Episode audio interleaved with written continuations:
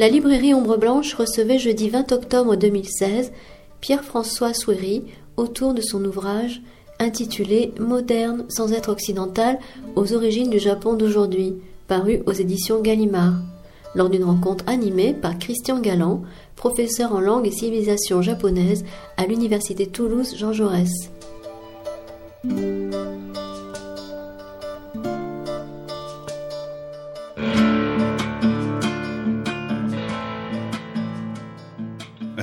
Bonjour. Euh, donc, euh, je m'appelle Christian Galland, je suis euh, professeur à l'université Toulouse Jean Jaurès en études japonaises. Et donc, avec la Christian Torel et la librairie Ombre Blanche, donc on reçoit. Ah bon? On reçoit donc Pierre Suiri, qui est un historien du Japon et euh, historien tout court. Et comme j'ai dit à mes étudiants, parce qu'il a fait une, une conférence euh, cet après-midi et donc à l'université, c'est un des rares conférenciers que je que je n'ai quasiment pas présenté puisque tous les étudiants en études japonaises et au-delà ont lu ses livres sur euh, l'histoire du Japon et différentes, différentes périodes qu'il a traitées. Et donc aujourd'hui, plus particulièrement, il vient pour euh, nous parler donc de cet ouvrage moderne sans être occidental qui est sorti cet été donc chez Gallimard. Et donc ce que je vous propose, c'est que euh, nous présente euh, l'objet de ce de ce livre, son projet quand il l'a écrit, et puis après, bien on pourra discuter euh, entre vous et, et, lui, moi et lui, etc., tranquillement, euh, jusqu'à ce que ce soit l'heure d'aller dîner. Voilà. Merci. Et donc je lui passe la parole euh, tout de suite. merci. Bonsoir d'abord à tout le monde et d'être venu ce soir ici à cette librairie magnifique. Et merci à, Christian Galland pour son invitation. Donc voilà, j'ai sorti cet ouvrage euh, moderne sans être occidental euh, aux origines du Japon d'aujourd'hui. Donc le bouquin a été publié au mois de en, mai, donc et euh, bah, j'en suis assez content. Les bouquins dont on pas très fier, celui-là, ça va. je le trouve moi-même pas si mauvais. en toute modestie. Bon, alors pour parler un peu plus sérieusement, euh, pourquoi ce livre hein, Puisque c'est un petit peu la, question de départ. D'abord, c'est un livre que j'ai mis euh, assez longtemps à, mûrir. Je, disais à, à, Christian dans la rue tout à l'heure que, en fait, j'ai pratiquement mis dix ans pour l'écrire. Alors, j'ai pas fait que ça hein, pendant les dix ans, bien sûr. Mais euh, j'ai publié d'autres bouquins dans l'intervalle. Mais disons que le, le, projet a démarré il y a une dizaine d'années. Et euh, finalement, euh, c'est un, un livre qu'il faut quand même, euh, enfin sur lequel j'ai quand même beaucoup réfléchi et, et, et, à vrai dire, quand je l'ai commencé, je savais pas du tout où j'allais. C'est à ça qui est assez. Euh... À vrai dire, j'avais lu un, un, ouvrage de, de, de, Kano Masanao, qui est un historien japonais, japonais des idées, qui m'avait inspiré, disons. C'était une sorte de panorama de la pensée japonaise depuis un siècle, euh, où j'avais trouvé plein d'idées. Ce livre m'avait dit, voilà, il faudra un jour que quelqu'un le traduise. Et puis, euh, traduire un bouquin d'un autre, vous savez, on a sa petite fierté, donc je dis non quand même, il faudrait que je fasse quelque chose. Et puis d'ailleurs, j'étais pas d'accord avec tout ce qu'il disait. Et puis petit à petit, c'est venu. Mais c'est venu pourquoi? Parce que je pense que, comme tous les Occidentaux, on a cette idée, on a des idées euh, que moi je pense totalement fausse sur, sur le reste du monde. La première idée, c'est que nous sommes d'abord les dépositaires, nous autres occidentaux, de la, de, la civilisation. Il hein, faut dire les choses comme elles sont.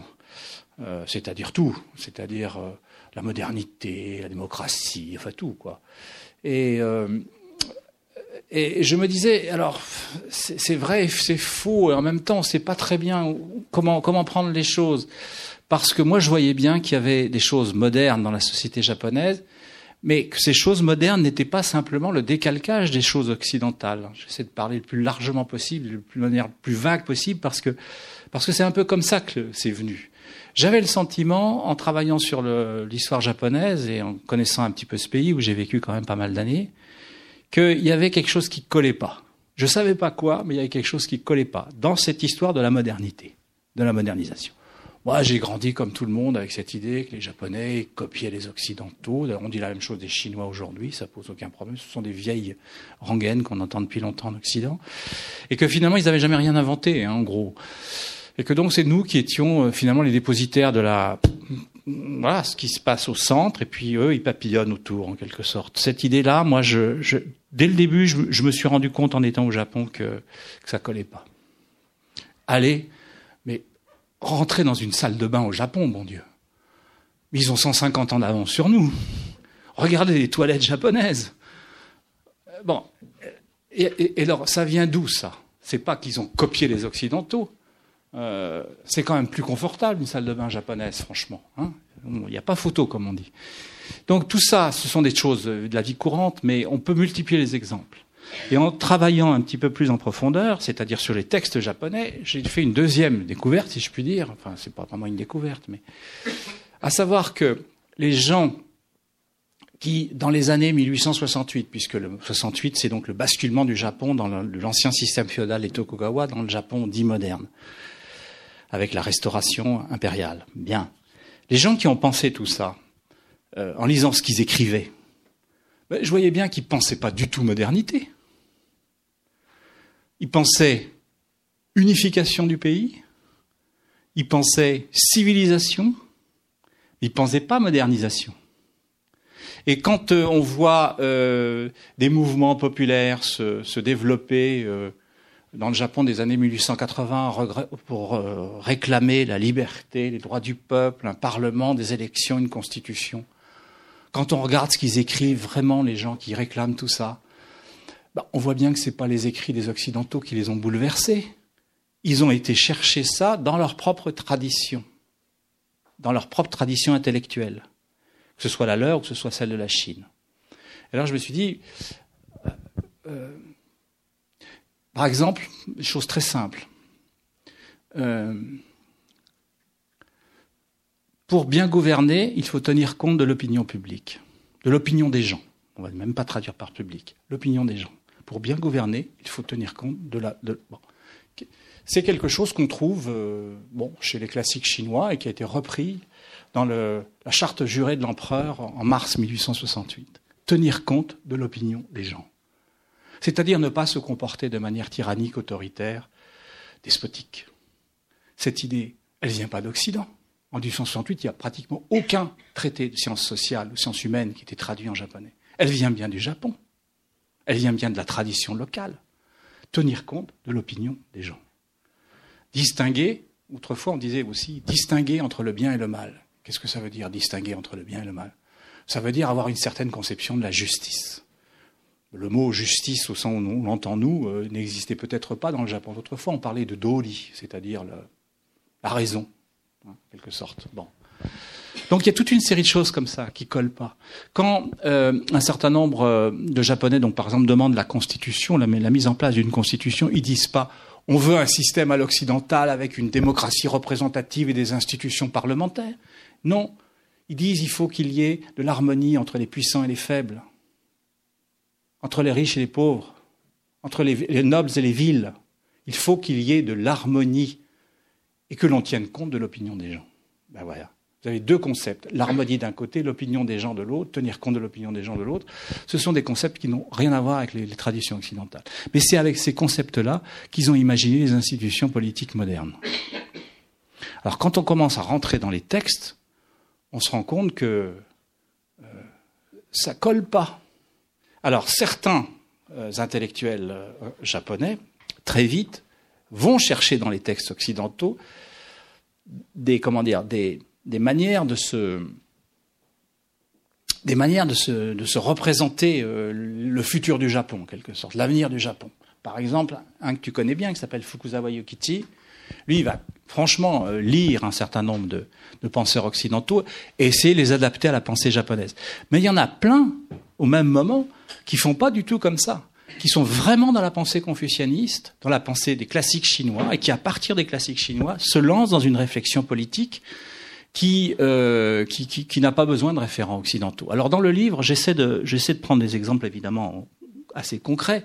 Je vais vous en citer deux ou trois, et puis je vous laisserai la parole pour qu'on puisse discuter, parce que j'ai pas, je vais pas discuter, je vais pas parler, monopoliser le micro comme ça trop longtemps. Bon, en 1800, euh, en 1881, une jeune fille dont les textes nous disent qu'elle est née 19 ans plus tôt, donc elle a 19 ans, fille de marchand de commerce qui commerce la soie à, Kyoto, donc fille de bourgeois, et passe pour, dans les milieux éclairés de la ville, passe pour une grande spécialiste des classiques chinois, et notamment de Mencius. Bien. Sa connaissance, alors qu'elle est toute jeunette, sa réputation, en quelque sorte, est tellement forte que euh, la, cour, la dame, enfin l'impératrice en fait, hein, les dames de la cour suggèrent à l'impératrice de la prendre comme répétitrice des classiques. Donc la petite jeune, elle s'appelle Kishida Toshiko. Donc Toshiko se rend à, Tokyo, donc la nouvelle capitale, et elle va enseigner euh, les classiques chinois, notamment à l'impératrice qui a dix ans de plus qu'elle. Hein. Elle est jolie, elle est intelligente, elle est vive. C'est pas très bien ce qui se passe, mais elle fiche le camp en claquant la porte et en quittant le palais brusquement en 1881. On ne sait pas très bien ce qui s'est passé. Est-ce que l'empereur a commencé à lui faire des propositions, ou est-ce qu'elle ne s'est pas sentie bien du tout dans cet univers? Bref, elle s'en va. Et à ce moment-là, c'est le début du mouvement pour la liberté et les droits du peuple. Les avocats, des gens, euh, diverses personnes organisent des réunions, des, ce qu'on appellerait des meetings, si vous préférez, dans lesquels ils défendent l'idée qu'il faut euh, tenir compte de l'opinion publique. Et elle se rend dans ces, dans ces manifestations, enfin dans ces, dans ces meetings, et euh, elle a une brutale révélation. Elle va donc devenir, sa mission qu'elle se donne, c'est de devenir en quelque sorte l'égérie du mouvement, mais avec une petite, un petit bémol, c'est que, un, en 1880 ou 1881, aucune femme dans l'histoire du Japon n'a jamais pris la parole en public pour exprimer des opinions politiques, a fortiori oppositionnelles. Deux, elle est toute jeune, elle a 19-20 ans. Trois, non seulement elle, évoque des, opinions oppositionnelles, mais elle dit euh, l'harmonie, c'est bien entre les dirigeants et, les plus faibles, c'est très bien tout ça, mais c'est aussi très bien à l'intérieur du couple, parce que euh, il n'y a aucune raison que les femmes soient euh, dans une situation d'infériorité juridique ou d'infériorité politique vis-à-vis des hommes. Confucius a dit qu'il fallait de l'harmonie partout, y compris dans le couple, dans la famille.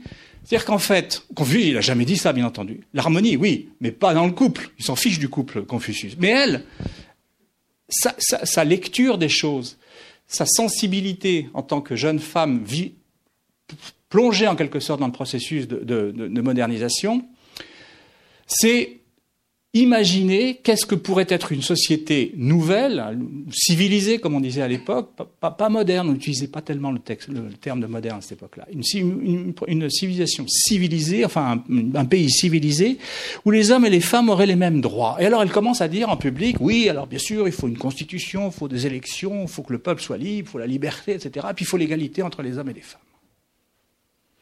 Et alors elle fait des réunions, dans ces réunions, il n'y a pratiquement que des hommes et les hommes sont littéralement scotchés.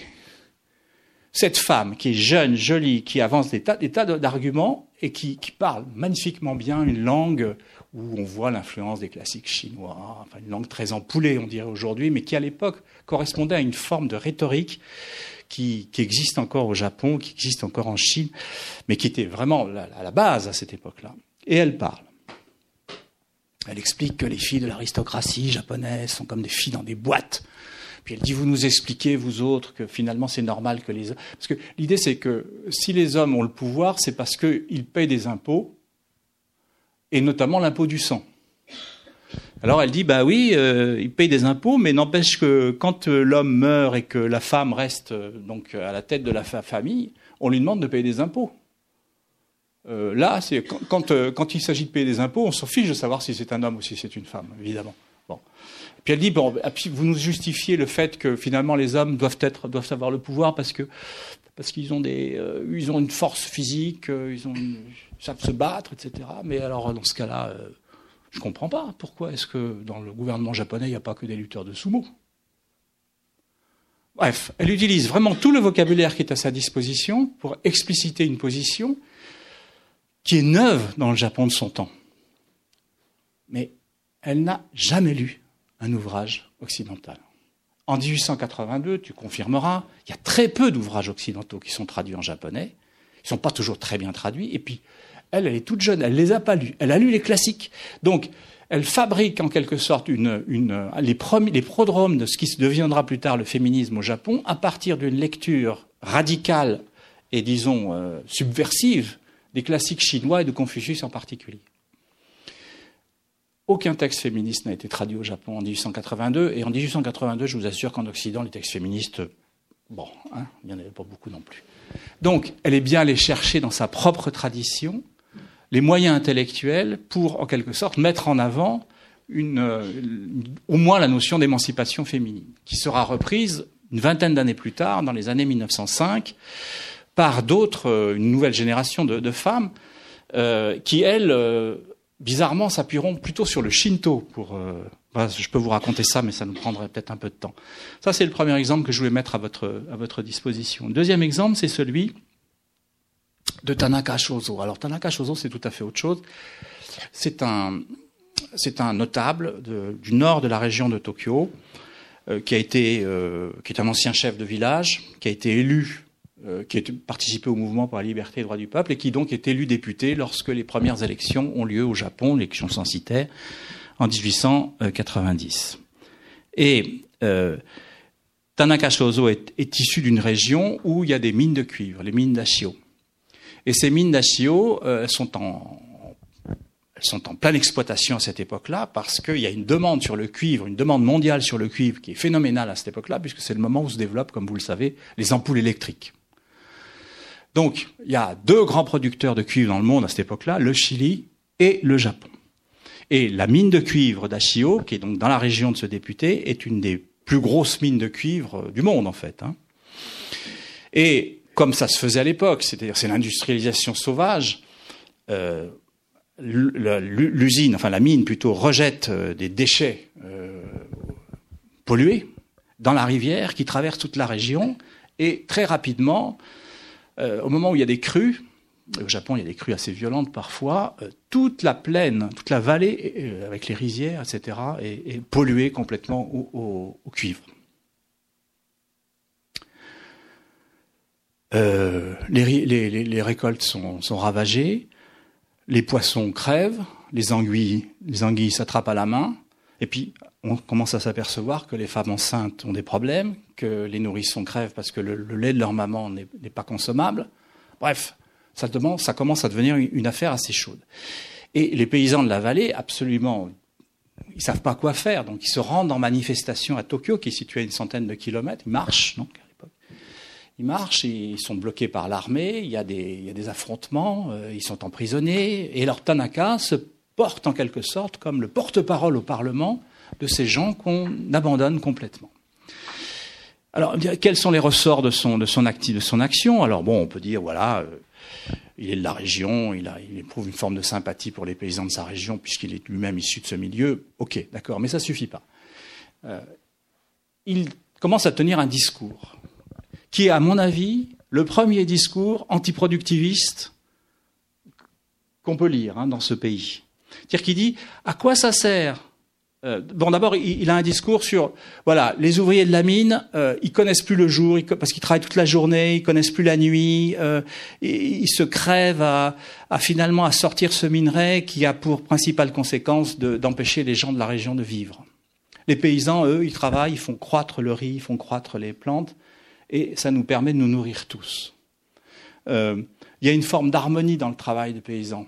Or, la modernisation, c'est-à-dire souvent on l'assimile à l'occidentalisation, l'occidentalisation ou la modernisation, si vous préférez, euh, qu'est-ce qu'elle qu'est-ce qu'elle débouche, elle débouche sur la mort?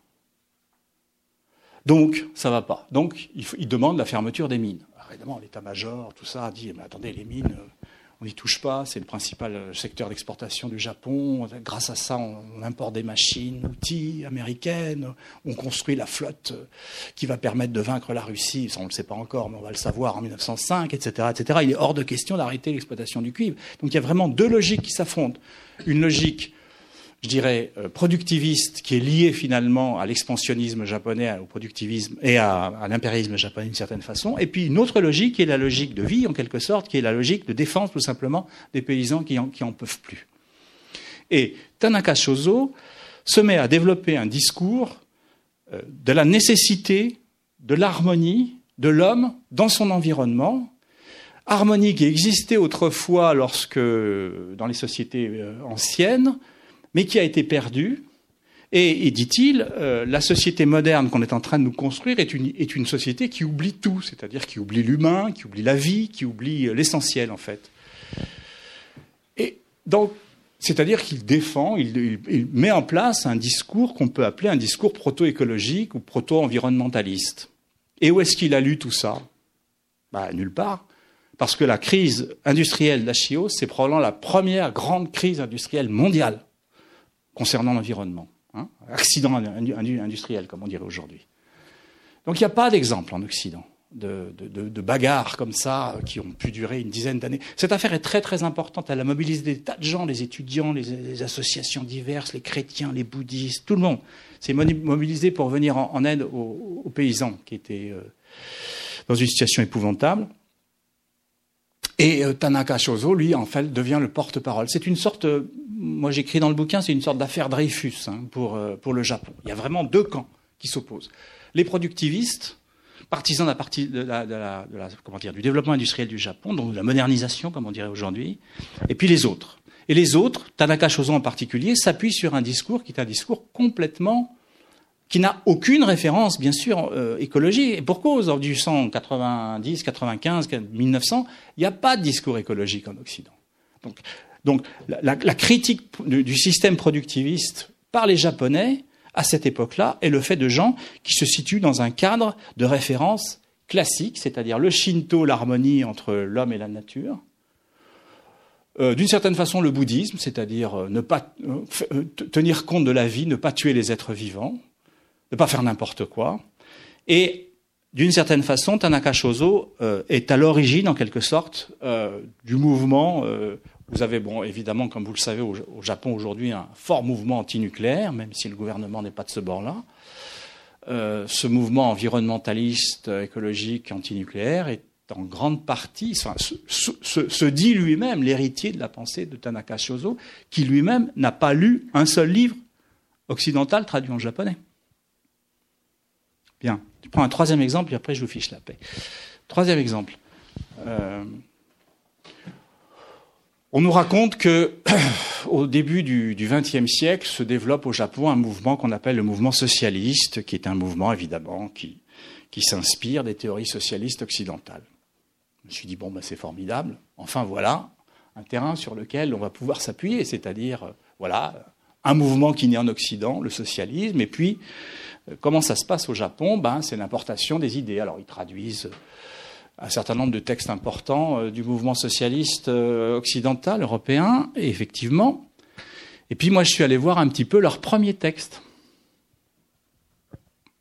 Le mouvement socialiste commence à partir d'une association, avant la fondation du Parti socialiste lui-même. Le Parti socialiste a été fondé au mois de mai 1901. Il a duré une journée, il a été interdit. Donc c'est un parti qui a duré un jour.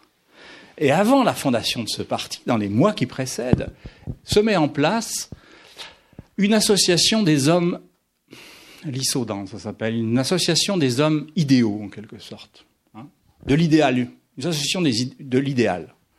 Je dis, qu'est-ce que c'est que cette association de l'idéal? Alors voilà. Euh, le système capitaliste est un système qui détruit, euh, qui détruit l'harmonie qui doit régner nécessairement entre ceux qui travaillent et ceux qui, ceux qui dirigent le pays. Hein. C'est un, un, système qui est totalement corrompu, c'est un système qui ne, qui ne tient plus compte de la misère humaine. C'est un système qui favorise la pauvreté. La pauvreté au Japon, croyez-moi, en 1900, c'est pas une blague. C'est un système qui finalement a détruit cette harmonie qui doit exister entre ceux qui dirigent, ceux qui sont à notre tête, les supérieurs, comme on dit en japonais, les jo, hein, les supérieurs, et puis les gays, ceux qui sont en dessous, les inférieurs. Qu'est-ce qu'il faut faire pour remettre ça en place? Eh bien, disent-ils, il faut des gens de grande vertu. Des gens qui comprennent que finalement, pour remettre en place un système qui soit plus humain, il faut des gens de grande vertu. Alors, euh, les Russes disent une avant-garde prolétarienne. Mais les Japonais disent non, des gens de grande vertu. C'est-à-dire qu'ils ne sont pas du tout dans une logique euh, socialo-communiste, ils sont dans une logique confucianiste. C'est eux les vrais confucianistes. c'est-à-dire c'est eux qui disent, voilà, cette société crée de la misère, crée des inégalités grandissantes et corrompues. Nous, on va remettre de l'ordre au centre en remettant l'harmonie. Et pour remettre l'harmonie, qu'est-ce qu'il faut faire? Il faut que ceux qui nous dirigent soient des gens de vertu. Donc, on va prendre le pouvoir, nous hommes, gens vertueux, pour imposer la vertu au centre du système. Socialisme, là-dedans, la classe ouvrière, il n'en a pas question. Euh, la dictature du prolétariat, je ne sais même pas ce que c'est. Euh, on est dans un autre univers, c'est-à-dire que ces gens-là sont en train de créer ce qui va devenir plus tard euh, le mouvement socialiste, puis communiste, à partir d'idéaux qui sont des idéaux fondamentalement confucéens. C'est-à-dire qu'il y a une réinterprétation Bien entendu, Confucius n'a jamais euh, proposé la mise en place d'un parti socialiste, vous en doutez bien. Mais euh, ils reprennent en quelque sorte une partie du discours des classiques chinois, des classiques confucéens, pour faire une critique sociale. Et c'est la même chose qu'on retrouve dans le féminisme, dans l'écologie, dans le début du socialisme. On retrouve finalement des éléments qui ensuite seront en quelque sorte subvertis par... Euh, la pensée occidentale. Dans le cas du socialisme, c'est très clair. Dans le cadre du mouvement écologique, pas du tout. Il faudra attendre les années 60 ou 70 pour qu'on commence à traduire en japonais les textes sur l'écologie en Occident, mais c'était pas très clair hein, en 1960 chez nous non plus. Hein, je, vous, rappelle. Et puis quant au féminisme, c'est quelque chose qui viendra encore après aussi. Euh, ça viendra. Il y aura évidemment la traduction d'un certain nombre de textes importants du, féminisme dans les années 1910-1920, mais dans un premier temps, on n'en est pas là. Donc c'est ça que j'ai voulu expliquer dans, mon, bouquin. Un, qu'est-ce que c'est que la modernité? Personne ne sait répondre à cette question. En Occident, est-ce qu'elle est née au XVIe siècle? Au XVIIIe siècle avec, XVIe siècle avec l'humanisme, par exemple, hein, les grandes découvertes, la, la conquête du monde ou au XVIIIe siècle avec les Lumières, etc., au XIXe siècle avec la révolution industrielle, plus tard, Qu'est-ce que c'est que la modernité, la modernisation? Ben, Finalement, on n'en sait rien. Et moi, ce que je constate quand je regarde la, civilisation japonaise, l'histoire de la civilisation japonaise, c'est qu'il y a un processus de modernisation qui parcourt la société japonaise avant l'arrivée des Occidentaux au XIXe siècle. Là aussi, je peux vous en parler un peu plus longuement, mais je vais, m'arrêter là. Donc voilà, l'idée c'est ça, c'est euh, euh, nous ne sommes pas les dépositaires de la modernité, les seuls dépositaires de la modernité. Il y a d'autres formes de modernité qui sont nées ailleurs dans le monde que chez nous. Ces formes de modernité ne sont pas plus, enfin, avancées ou pas par rapport à nous. On peut très bien imaginer un mouvement, euh, un mouvement démocratique euh, voulant mettre en place une constitution et des élections à partir d'une problématique qui est complètement confucianiste. On n'a pas besoin des grands textes de la philosophie occidentale pour ça. Voilà quelques-unes des idées, mais il y en a d'autres, mais j'ai pas le temps, je ne veux pas non plus monopoliser la parole, euh, qu'il y a dans ce bouquin. Bien, merci. Euh, donc, enfin, bien sûr, on n'a rien préparé du tout, hein, puisque est venu présenter le, le livre. Euh, donc, et moi, je trouve que le, la manière dont il vous l'a présenté résume assez bien ce que vous allez trouver dans le livre.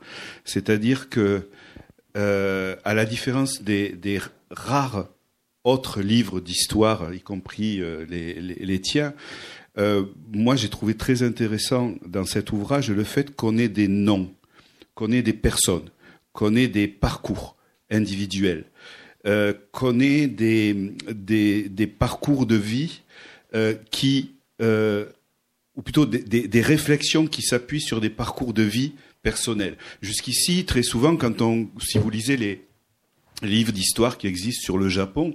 On vous cite en gros l'empereur, le, le, le, shogun, le premier ministre, euh, voire un ou deux noms. Mais et, puis on vous parle donc d'introduction de, des idées. On va vous parler effectivement de Fukuzawa Yukichi, mais on va pas du tout vous parler des, des autres personnes et, et, de la manière dont euh, les idées ont été vraiment incarnées dans une problématique japonaise. moi, je trouvais que c'était vraiment le, le point fort de cet ouvrage c'est-à-dire que on a beaucoup plus de noms euh, qu'en principe on ne peut trouver que quand on lit des ouvrages en japonais. Là, on les a en français. On a leur vie, on a la, manière dont ils se sont, dont ils ont porté cette, modernité qui est proprement japonaise. Euh, le deuxième point, juste je voulais dire quelque chose. Euh, les, noms de personnes que tu as que évoqués, euh, dans l'introduction, tu les as un peu opposés, par exemple, à un Fukuzawa Yukichi qui est plus connu et qui a beaucoup traduit.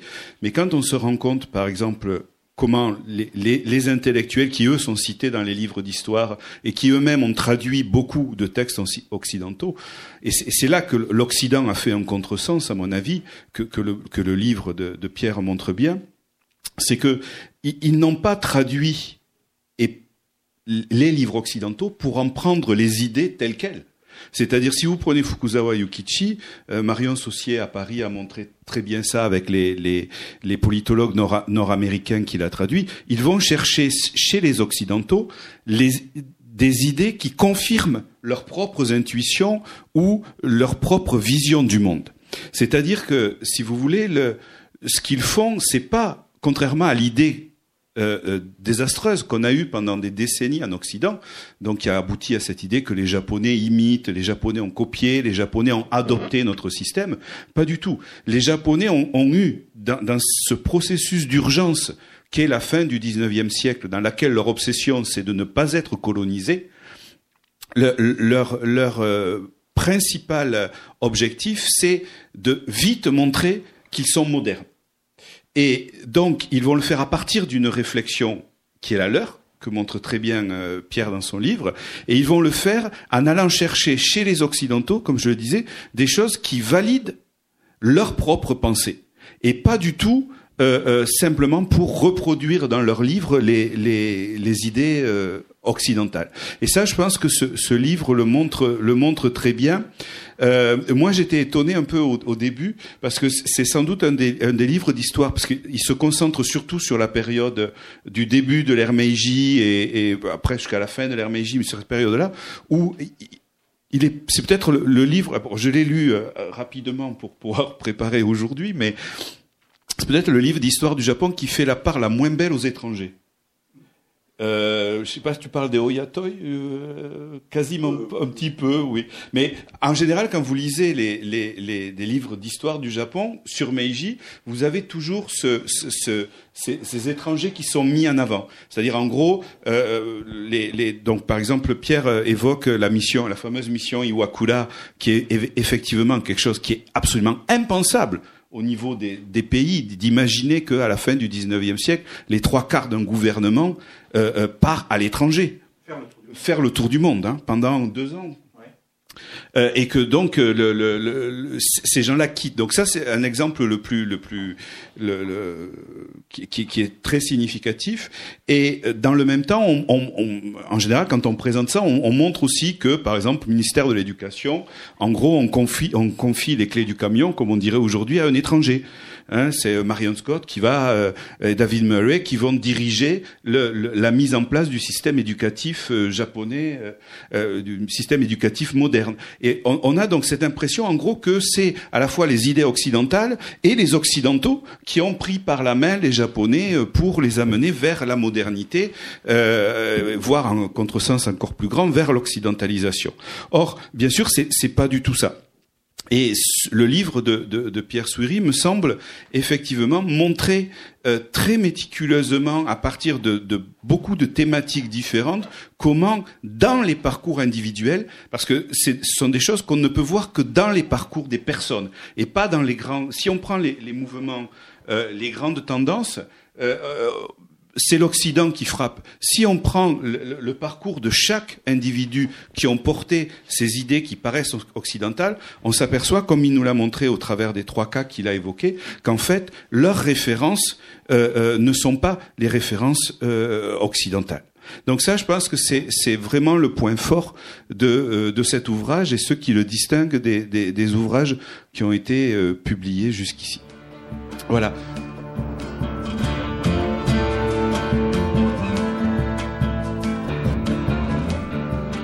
Vous avez pu écouter une rencontre avec Pierre-François Souiri, professeur d'histoire japonaise à l'Université de Genève pour son ouvrage Moderne sans être occidental aux origines du Japon d'aujourd'hui, édition Gallimard, lors de sa venue à la librairie Ombre Blanche le 20 octobre 2016.